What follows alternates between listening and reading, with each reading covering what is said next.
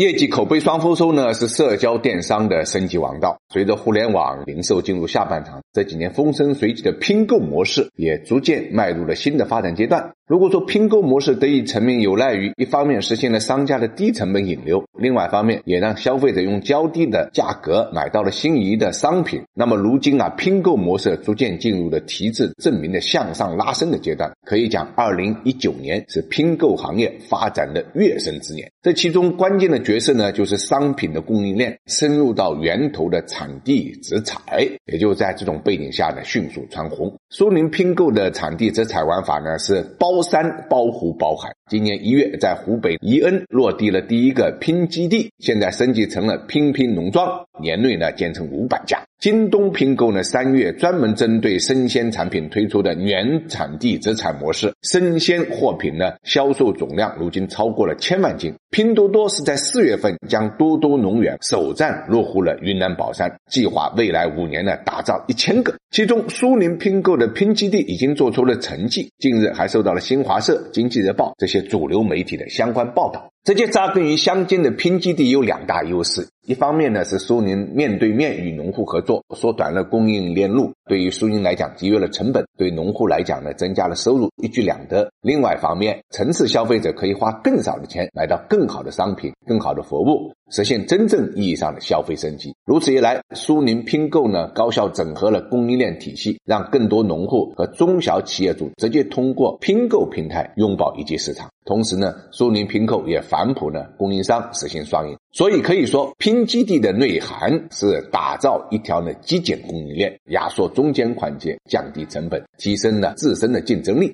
产地直采首先收益的呢就是消费者，但是除了消费者，农户、企业也在这里面有实实在在的收益。苏宁拼购第一个拼基地所在地是湖北宣恩，是刚刚脱贫的国家级贫困县，全县五镇四乡，总人口三十六点二万。脱贫前呢，贫困人口是九万零三百五十六人。和贫困人口形成鲜明对比的是丰富的物产资源。宣恩全县特色农业产业基地呢达八十万亩。湖北宣恩副县长李家锦就说：“像他们这样的山区县，如何让产品走出深山，如何实现销量增长，如何应对人力成本压力等等，都是摆在企业面前的困难。”苏宁拼购建立宣恩黄豆拼基地后，为山区山货找到了对接渠道。借助苏宁拼购平台呢，可以让农户制作的农产品直接销售。今年四月份，一天就达到十万单以上。加工繁荣，种植面积就会扩大，经济效益就会提升。从种植到加工到销售，就形成了一个生态链，让山区山货走出去，形成整个工厂、整个基地的繁荣。一边是在城市消费端有好的销量、有品质口碑，一边呢在农户、加工企业、政府这端呢有担当、有形象。所以对电商平台来讲，产地直采的确是称得上一笔划算的买卖。